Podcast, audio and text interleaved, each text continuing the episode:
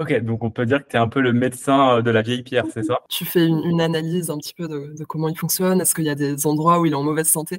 Tu es un petit peu un médecin quoi, qui vient euh, le soigner et, puis après l'améliorer pour euh, qu'il colle aux exigences de la vie actuelle.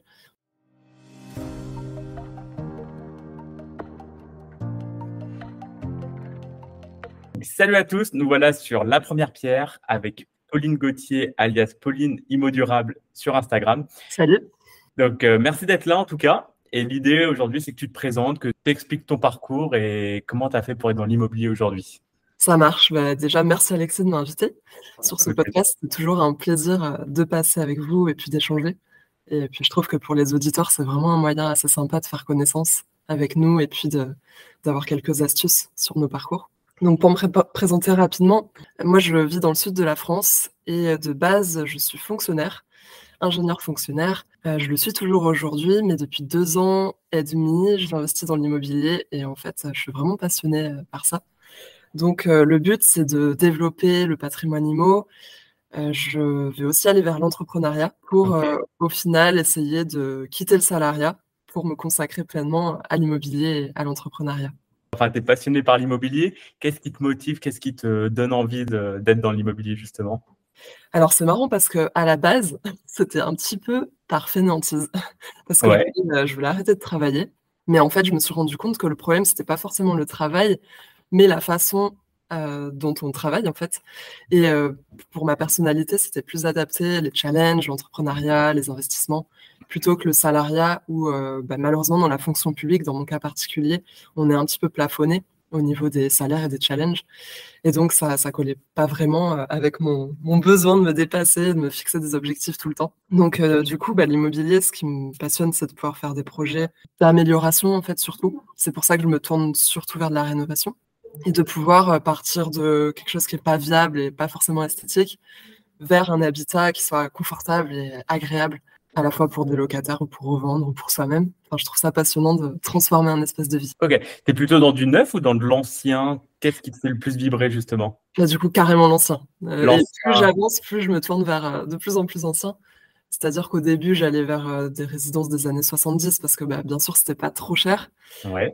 mais en fait, je me rends compte qu'au niveau des matériaux, c'est beaucoup plus qualitatif avant les années 50, voire avant 40. Et beaucoup plus charmant aussi avec les vieilles pierres, notamment qu'on a dans le sud. Donc, euh, ouais, je me tourne carrément vers l'ancien. Et euh, surtout que c'est passionnant parce qu'il y a un, autre fonctionnement au niveau des, de l'humidité, de l'air, des circulations. Enfin, je pense que tu, connais un peu tout ça. Donc, il y a des manières différentes de rénover l'ancien. Tu fais respirer la pierre avec euh, de l'isolant, ce genre de choses, c'est ça? C'est ça, voilà, exactement. Et tout ça, c'est. J'en avais pas conscience il y a quelques mois de ça, mais en fait, c'est hyper important et passionnant de comprendre un peu la vie du bâtiment. C'est comme si c'était un être vivant, au final. Ok, donc tu reparcours toute son histoire pour justement lui redonner un second souffle, c'est ça? Ouais, c'est ça, exactement. Tu fais une, analyse un petit peu de, comment il fonctionne. Est-ce qu'il y a des endroits où il est en mauvaise santé? C'est un petit peu un médecin quoi, qui vient euh, le soigner et, puis après l'améliorer pour euh, qu'il colle aux exigences de la vie actuelle, aux exigences de confort thermique, mais euh, tout en tenant compte de son passé, ouais, comme tu dis. Ok, donc on peut dire que tu es un peu le médecin de la vieille pierre, c'est ça? Ouais, je trouve que c'est pas mal comme, euh, comme comparaison. Ouais, ça peut bien le faire surtout. Euh, et du coup, on va parler un peu de toi, mais avant, comment tu étais à l'école? Comment tu voyais les choses déjà à l'époque? Ouais, c'est marrant de, de, se rappeler un peu comment on était avant et comment on a évolué. Mais moi, du coup, bah, pour tout avouer, j'étais vraiment très bien rangée. Toujours euh, l'élève au, au, premier rang, sérieuse. j'étais vraiment dans l'optique de suivre la voie de ma famille, donc c'est-à-dire fonctionnaire. Donc, euh, faire des études, euh, euh, avoir un CDI, dans le fonctionnariat, c'est encore mieux. Et puis voilà, sur les rails qui m'étaient destinés, avoir une maison, un mariage, enfin, tu vois, la vie vraiment classique. Mais en fait, au fur et à mesure que j'ai avancé, je me suis rendu compte que ça m'intéressait pas forcément de suivre ces schémas classiques. Ouais. Enfin, en fait, je me suis rendu compte que j'allais pas être épanouie mmh. et que j'avais besoin d'aller chercher ailleurs. Alors, je savais pas vraiment où au début. Et bah, l'immobilier, euh, c'est venu en rénovant ma première maison à la base pour, y habiter. Hein, c'était une résidence principale. Mais en faisant cette rénovation, je me suis vraiment rendu compte que c'était génial, qu'on pouvait vraiment faire prendre de la valeur à un bien et euh, pourquoi pas vivre en fait de l'immobilier. En faisant cette technique-là, justement, est-ce que tu as optimisé, enfin, tu es plus maintenant dans l'optimisation ou tu es toujours dans l'application, dans l'opérationnel pur pour augmenter ton patrimoine? Qu'est-ce qu'il en est de ça? Là, je suis plutôt dans, le développement et l'application. Je ne suis pas encore dans l'optimisation parce que j'ai encore besoin de faire d'autres projets.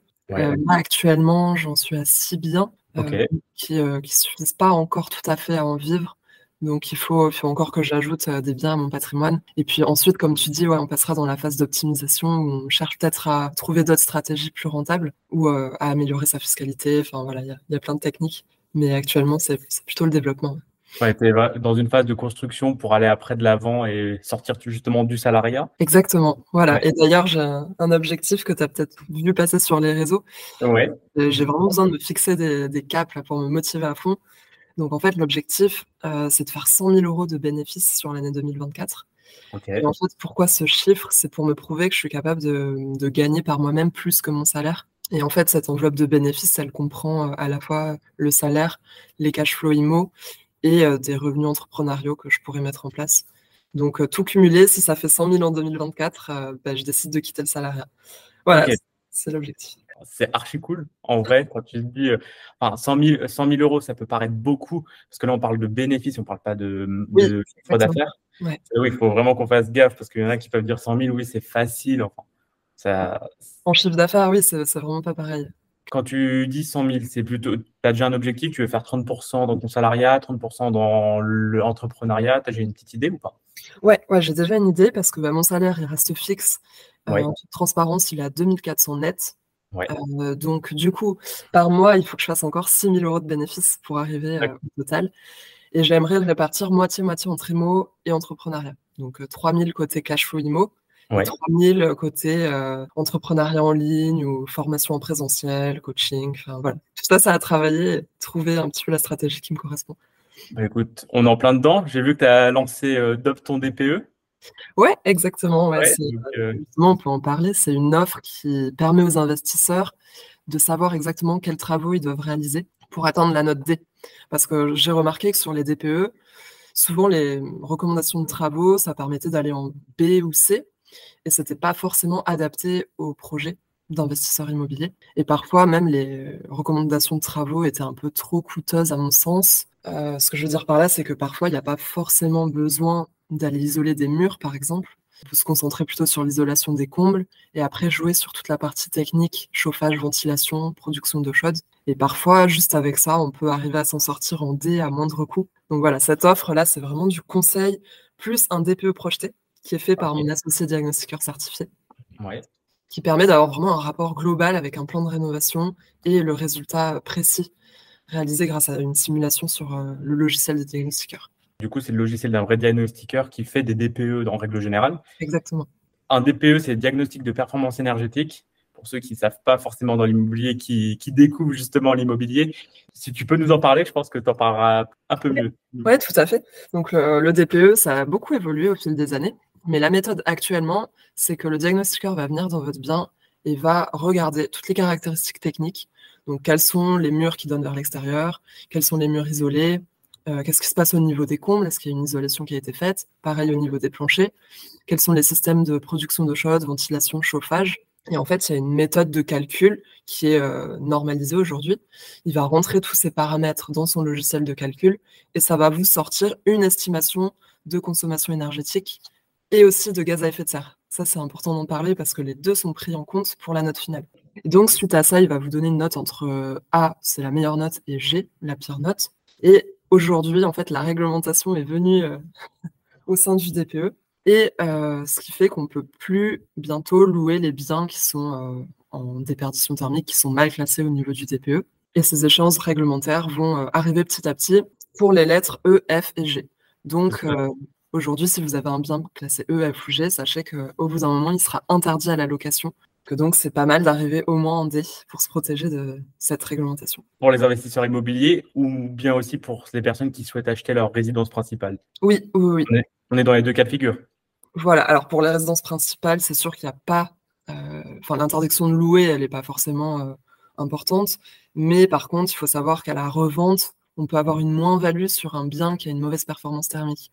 Donc en fait, même pour les propriétaires de résidence principale, c'est intéressant d'améliorer la performance énergétique pour valoriser son bien, et puis même pour le confort à, l'intérieur, le, confort de l'habitant. Donc franchement, pour tous les profils, il faut s'intéresser au DPE. Ok. En plus, c'est une réglementation qui est en vigueur actuellement. Quand on passe chez le notaire, on est obligé d'avoir un DPE dès que le bien est chauffé. Mmh donc, si on achète un bien, c'est pour se chauffer. Enfin, c'est pour y habiter, donc un bien chauffé, techniquement. Donc, on est obligé d'y passer.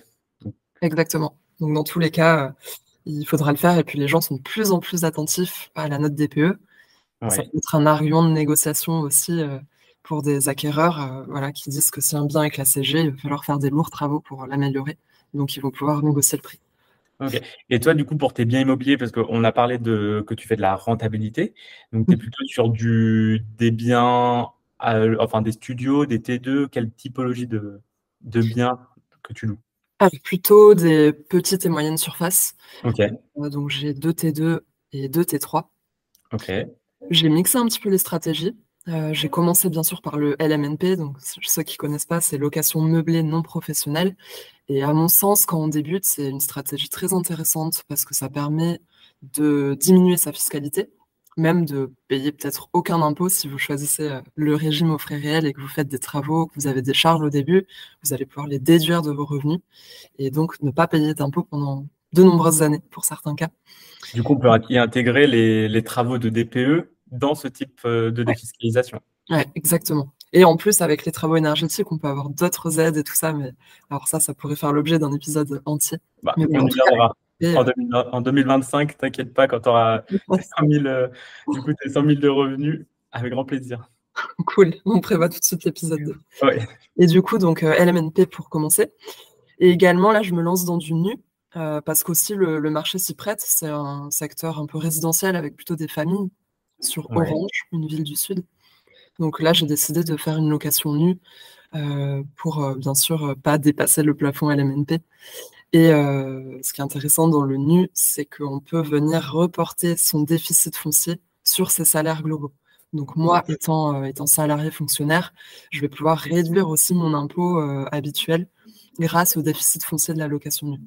Voilà. Bon, je ne sais pas si c'est un peu compliqué si des personnes ne connaissent pas la fiscalité, mais en tout cas, intéressez-vous bien aux différents régimes, aux avantages et surtout à la déclaration aux frais réels, parce qu'il y a de nombreux investisseurs qui débutent, qui ne connaissent pas ce fonctionnement aux frais réels et du coup qui payent beaucoup plus d'impôts que ce qu'ils devraient. Donc c'est dommage. Voilà, je, porte euh, votre attention là-dessus. Ok, bah ça, ça fera l'objet d'un autre euh, épisode par la suite sur la première pierre, justement. Mais pour bien comprendre, tu fais du locatif, du coup T1, enfin studio T2 en LMNP. Tu mhm. bascules un petit peu sur du nu pour avoir des, une autre typologie de clientèle. Exactement. On va appeler ça des clients dans le locatif. Oui, tout à fait. Et ce qui te permet, toi, de déduire fiscalement ton imposition directement. Mmh, exactement, voilà, c'est ça. Et euh, donc maintenant, je vais peut-être m'orienter vers les sociétés, donc sociétés civiles immobilières, euh, parce que bah, d'un côté, au niveau du financement personnel, ça commence à être euh, difficile de, de, continuer à se faire financer. Donc passer en société, ça peut permettre de débloquer des situations. Et également parce que je veux commencer à m'associer avec euh, notamment ma mère pour faire une SCI familiale, et puis euh, un ami investisseur sur mon secteur également, qui est dans les mêmes objectifs que moi, donc on a décidé de faire un projet ensemble. Cool. Ah bah ça, ça évolue fortement, donc c'est une bonne chose. Donc, tu as commencé il y a deux ans et aujourd'hui, tu prévois déjà de quitter, enfin, de prévoir de quitter le salariat et de te lancer à 100% dans l'immobilier. Donc, au final, tu en, en, es 100% satisfait Oui, oui, tout à fait. Ouais, je trouve que c'est passionnant. Alors, je vais pas dire que c'est facile tous les jours. Hein. On a beaucoup de galères, on a des imprévus, mais en fait, je trouve que c'est ça qui est, motivant, hein, d'avoir des surprises et que le quotidien soit jamais le même. Quoi. Je, veux surtout échapper à la routine. Je pense que c'est ça surtout. Je pense que ça en parle à beaucoup d'entre nous euh, et aux auditeurs aussi de la première pierre. Mmh Parce que là, justement, je reviens de Marrakech et je discutais avec des amis qui étaient sur place. Et cette routine, euh, bon, eux, ils sont de Paris, cette routine parisienne, ils en ont marre. Ça leur pèse. Donc, euh, ils ont aussi envie d'évoluer dans, dans, ce côté immobilier. Et... Mmh. Ouais, puis ce que j'aime aussi, c'est le contact avec tellement de corps différents, métiers différents, parce qu'on a à la fois les agents immobiliers, les notaires, les avocats parfois sur certaines les artisans, les locataires. Enfin, il y a vraiment plein de, personnes qu'on rencontre et euh, c'est passionnant. de, pouvoir échanger avec chacun d'entre eux. Tu fais tes travaux ou est-ce que justement tu fais appel à aux artisans? Qu'est-ce qu'il en est de ça? Je l'ai beaucoup fait par moi-même. ça, c'était une technique, alors je ne sais pas si elle est, elle est viable ou pas, mais c'était une technique pour réduire le coût des travaux. Ok. Donc je me suis dit, allez, je me lance, je regarde les tutos YouTube, je me forme auprès de personnes qui, qui connaissent ça, hein, des amis qui bricolent. Euh, de plus en plus, je délègue à des artisans, mais par contre, je garde la gestion de chantier. Donc, c'est-à-dire que je ne fais pas appel à un maître d'œuvre ou un architecte. C'est moi qui gère la coordination entre les artisans, euh, qui rédige un peu le cahier des charges à chaque fois de ce que je veux faire. J'apporte des matériaux de temps en temps. D'accord.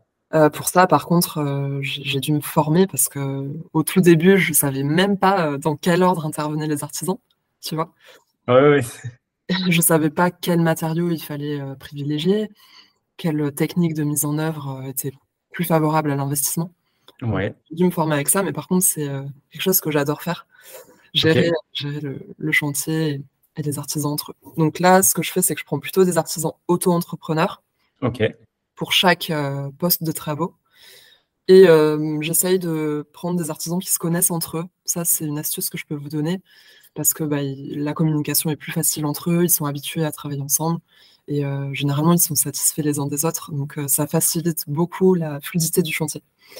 Donc si vous trouvez un artisan auto-entrepreneur qui vous satisfait, qui fait du bon boulot, bah, demandez-lui avec qui il travaille et généralement ce sera aussi des artisans fiables.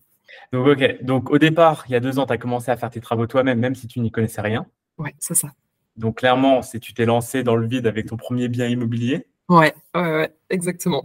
J'ai démoli une cloison, fait les peintures, un petit peu d'électricité aussi, ça, j'en fais pas mal. T'as pas pris une châtaigne en soi Ouais, ouais. Alors j'en ai pris une, j'avoue, mais elle était, elle, était gentille, ça va. Donc euh, ouais, tu fais appel à des artisans, donc euh, micro-entreprises. Et pour tout ce qui touche au DPE, parce qu'on en a évoqué tout à l'heure, est-ce que tu es obligé de faire appel à des, à des artisans spécifiques ou pas spécialement? Oui, oui, oui. Pour le DPE, c'est mieux si vous faites appel à des artisans RGE donc reconnu garant de l'environnement, pour pouvoir toucher les aides et les subventions, si jamais vous, vous les demandez. Euh, après, il faut savoir qu'ils sont un petit peu plus chers que le marché en général, parce que être certifié RGE, c'est aussi un coût. Donc, euh, ben, ils doivent récupérer ce coût par des devis un peu plus élevés. Donc, en fait, il faut à chaque fois faire le calcul. Est-ce que les aides qu'on récupère grâce aux artisans RGE, euh, c'est bénéfique par rapport aux coûts supplémentaires de ces artisans? Le mieux, c'est de passer par des micro-entreprises au départ pour, euh, pour faire le suivi de chantier comme tu as pu le faire. Comme ça, mhm. tu gardes la main sur ton, sur ton chantier sans passer par du maître d'œuvre ou des architectes qui peuvent faire justement ce suivi pour toi. Mhm. Est-ce qu'à terme, tu comptes passer par des maîtres d'œuvre ou pas spécialement? Bah écoute, si je passe par des maîtres d'œuvre, ce sera bon signe. ça voudra dire que j'ai une grande enveloppe de financement et qu'en fait, je peux, je peux me permettre de payer cette prestation-là. Et surtout, pour moi, l'intérêt vraiment du maître d'œuvre, c'est de faire plusieurs projets en parallèle. Donc, si on a suffisamment d'apports euh, pour pouvoir supporter plusieurs projets en même temps, eh ben là, on ne peut pas multiplier notre temps, malheureusement.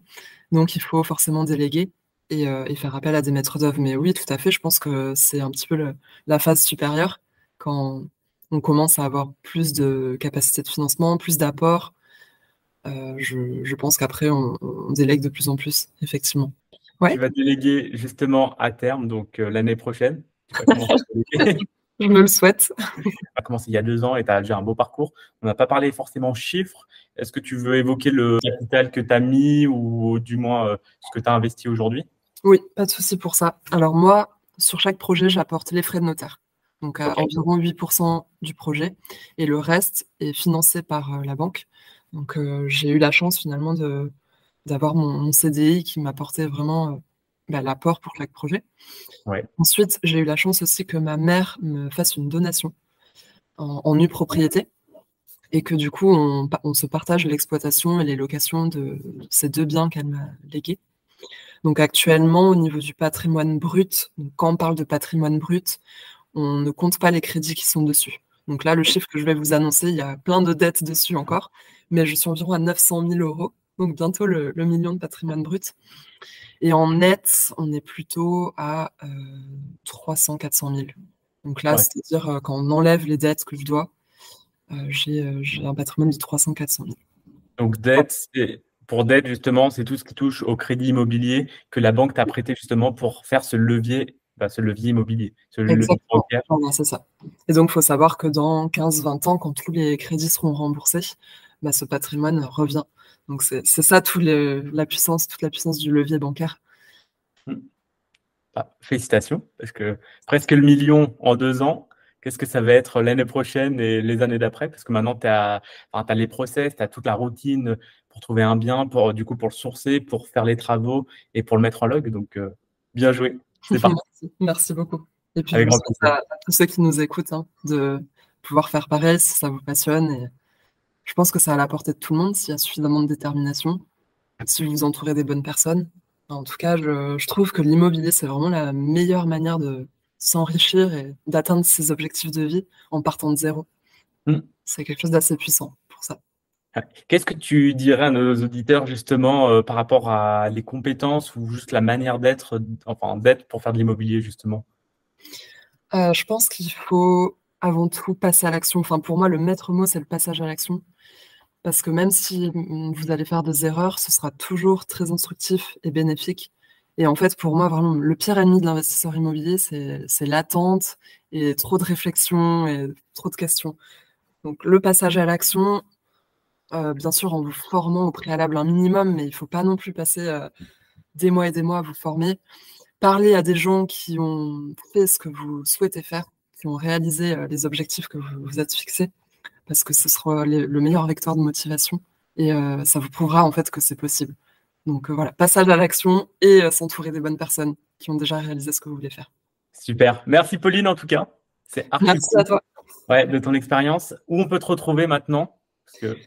Oui, sur Instagram, Pauline-du-bas Immo Durable. Et puis vous trouverez après tous mes liens via mon compte Instagram il, y aura tous les, il y aura tous les liens dans la description de la, euh, justement de la première pierre. Ouais, super. Sur les réseaux. Donc, vous inquiétez pas. Je réponds à toutes les questions personnellement, donc n'hésitez pas à m'écrire. Même si parfois je mets un jour ou deux, en tout cas, je, je mets un point d'honneur à vous répondre.